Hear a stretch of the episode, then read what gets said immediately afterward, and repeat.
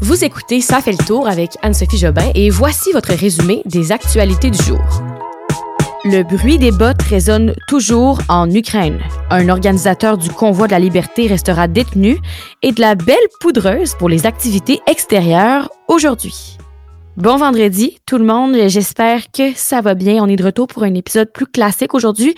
Je vous explique comment on fonctionne. Ok, je sais qu'on va parler de l'Ukraine, on n'a pas le choix, mais on va commencer avec des nouvelles autres que l'Ukraine rapidement, juste pour faire un petit tour sur les événements d'actualité ailleurs dans le monde, juste pour vous remettre un peu dans le bain des nouvelles. Puis après, on va parler de l'Ukraine pendant un petit bout. Alors, on y va sans plus tarder avec les actualités d'aujourd'hui, le vendredi 25 février. Je reviens rapidement sur le convoi de la liberté, hein, ce convoi des camionneurs qui, oui, est terminé. On en a entendu parler assez, euh, assez longtemps la semaine dernière. Là, on sait que lors de l'opération policière du week-end dernier, plusieurs organisateurs ont été arrêtés, hein, dont Tamara Lich, dont je vous ai parlé, et il y en a d'autres. Un d'eux, c'est Pat King, vraiment l'un des leaders du blocage, et on apprend aujourd'hui qu'il va rester détenu. Il est emprisonné donc depuis son arrestation du 18 février, une arrestation qui avait été diffusée à ses milliers d'abonnés en direct sur les réseaux sociaux. Et là, on apprend qu'il va donc demeurer en prison jusqu'à son procès. Il fait face à des accusations de méfaits. Euh, premièrement, il a conseillé là, de commettre un méfait, il a conseillé de désobéir à une ordonnance du tribunal et il est aussi accusé d'avoir conseillé d'entraver la Deuxième nouvelle, on peut la voir comme une bonne nouvelle pour ceux qui commençaient à trouver que toute leur paye passait dans le prix du gaz. Hein? Ben là, on apprend aujourd'hui que les coûts euh, du pétrole se sont stabilisés après une hausse fulgurante hier. Là, hier, ça avait vraiment monté. Là, on est euh, retombé à moins de 1 dollar le baril.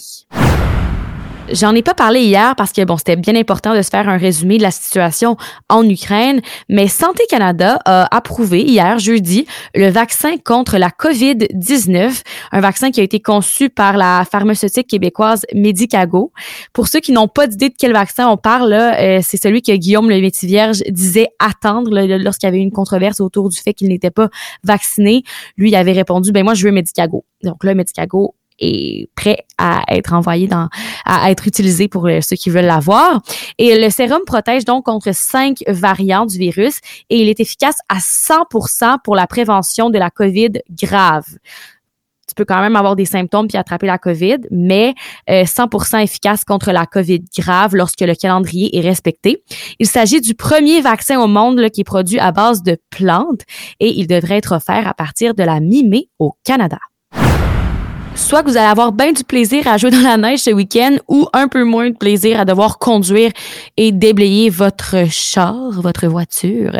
C'est vraiment pas beau sur les routes aujourd'hui. Je tenais à vous en parler parce que tantôt j'ai vécu une expérience un peu stressante moi-même. Là, j'ai passé cinq minutes à essayer de monter une côte. C'est sûr que j'ai pas un 4 par 4 mais juste pour vous dire à quel point les routes sont glacées et que c'est assez dangereux. Là, euh, il y a déjà plusieurs collisions qui sont survenues un peu partout au Québec. C'est vraiment une panoplie d'accidents sur surtout sur les autoroutes. Alors faites attention. Euh, on disait s'attendre à, 10 à, 5, à 15 cm de neige, mais finalement là pour euh, Montréal surtout, on s'attend à un bon 20 cm de neige. Donc prudence et bon ski. Kerry Price, le gardien de but du Canadien de Montréal, ne sera pas de retour tout de suite au jeu. C'est aujourd'hui midi à Brossard que Chantal Maccabé, vice-présidente des communications de l'équipe, a déclaré que Price poursuivait son entraînement hors glace. Il progresse très bien, mais il n'est pas prêt pour un retour sur la patinoire dans la semaine qui s'en vient beaucoup de choses à dire sur l'Ukraine. Je commence avec la citation du jour, euh, la citation de papa, donc cette citation que mon père m'envoie à chaque matin en lien avec l'actualité. La voici. Là où le drapeau russe a été hissé une fois, il ne devrait jamais être retiré. On fait référence ici à une citation qui date de 1850, au moment où Nicolas le premier, premier cet empereur le russe, parlait de l'extension territoriale de la Russie. Il y avait un différent à ce moment-là sur la question de savoir si la Russie devrait conserver l'île isolée de Sakhalin. On revient un peu à ce problème-là 1850, donc presque 200 ans plus tard. Donc, pour revenir au fait des derniers 24 heures en Ukraine, je vous résume ça. Premièrement, Kiev s'est encore réveillé ce matin au son des sirènes euh, anti-bombardement. Le bruit des bottes résonnait donc à nouveau ce matin. Au moins 137 Ukrainiens sont morts. Le président de l'Ukraine, Zelensky, déplore que son pays est laissé seul face à l'armée des Russes. Il invite les Européens qui ont une expérience de combat à venir les aider. Selon l'ONU, là, ce sera en ce, moment plus de 50 000 réfugiés ukrainiens qui ont fui leur pays en moins de 48 heures. Déjà, plusieurs ont été aperçus aux frontières de la Pologne, par exemple. Des combats ont eu lieu aussi dans le nord de la ville de Kiev. Hier soir, pour nous, là, c'était vers 21h30. On apprenait que deux fortes explosions avaient été entendues au centre-ville. Le président de l'Ukraine accuse l'armée russe de bombarder des quartiers civils. On parle pas seulement de soldats qui sont attaqués en ce moment, mais bel et bien des familles, des gens dans leur appartement, dans leur maison. Donc vraiment des quartiers civils. Ensuite, l'île ukrainienne des Serpents, qui est un territoire situé en mer Noire, est tombée aux mains des forces russes. Ce sont 13 soldats qui étaient chargés de défendre ce territoire et ils ont tous été tués. Il y a une vidéo que j'ai inclue dans la description du podcast dans laquelle on peut entendre l'échange entre les militaires russes et les soldats ukrainiens. C'est un échange dans lequel les, les Russes demandent aux Ukrainiens de se rendre et les derniers mots des soldats ukrainiens ont été enregistrés. Ils disent aux militaires russes d'aller se faire foutre et euh, bon, Volodymyr Zelensky a salué leur héroïsme. Il y a aussi eu une série de cyberattaques contre Kiev, euh, mais aussi d'autres pays du monde là, pourraient avoir des cyberattaques comme celle-ci. D'ailleurs, chez nous, il y en a une euh, envers une usine d'aluminium. On ne sait pas si c'est directement lié au conflit, mais il va falloir suivre ça, là, euh, ces attaques des systèmes informatiques de très près dans les prochaines semaines. En réaction à ces attaques, la communauté internationale a réagi une fois de plus aujourd'hui. Premièrement, il y a l'Union européenne, le Royaume-Uni et les États-Unis qui ont gelé les avoirs de Vladimir Poutine et de son ministre des Affaires étrangères. L'OTAN, pour sa part, a dit renforcer encore son dispositif de défense pour être en mesure de réagir rapidement à toute éventualité la Russie a ensuite été suspendue du Conseil de l'Europe. Ça, c'est la principale organisation de défense des droits de la personne du continent. Du côté de la France, le président Emmanuel Macron a annoncé qu'ils allaient déployer des soldats dans les pays voisins de l'État. Et Justin Trudeau vient tout juste d'annoncer que le Canada va imposer des sanctions contre la Biélorussie, mais aussi qu'il va appuyer l'exclusion de la Russie du réseau bancaire SWIFT. Justin Trudeau a aussi annoncé là, que tout est en train d'être fait pour assurer la sécurité des Canadiens physiquement, mais aussi en ligne. On fait référence aux cyberattaques. Il y a aussi le comité olympique qui a demandé vendredi, aujourd'hui, aux fédérations internationales de déplacer ou d'annuler tous leurs événements sportifs prévus en Russie ou au Bélarus, parce que vous savez, le Bélarus supporte la Russie là-dedans.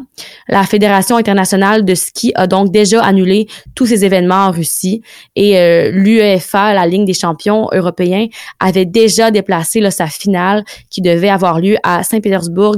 Elle sera finalement donc au Stade de France. Le concours Eurovision de la chanson a aussi annoncé l'exclusion de la Russie pour le concours de cette année et le Grand Prix F1 de la Russie là, qui était prévu en septembre euh, Sochi a été annulé en raison donc de cette évasion en Ukraine. Et pour finir ici au Québec, la réaction de, de, ben, de François Legault, ça a été qu'il était prêt à accueillir des réfugiés au Québec. Sinon, Vladimir Poutine a parlé aujourd'hui à quelques reprises tout récemment, la Russie a dit estimer que les relations avec les Occidentaux sont proches du point de non-retour, une déclaration assez inquiétante. Il a aussi dit, euh, Vladimir Poutine, être prêt à envoyer une délégation pour euh, des pourparlers avec l'Ukraine à Minsk, au Bélarus. Ce serait pour faire des négociations. Et il a aussi appelé les militaires ukrainiens à prendre le pouvoir à Kiev en renversant le président et son entourage.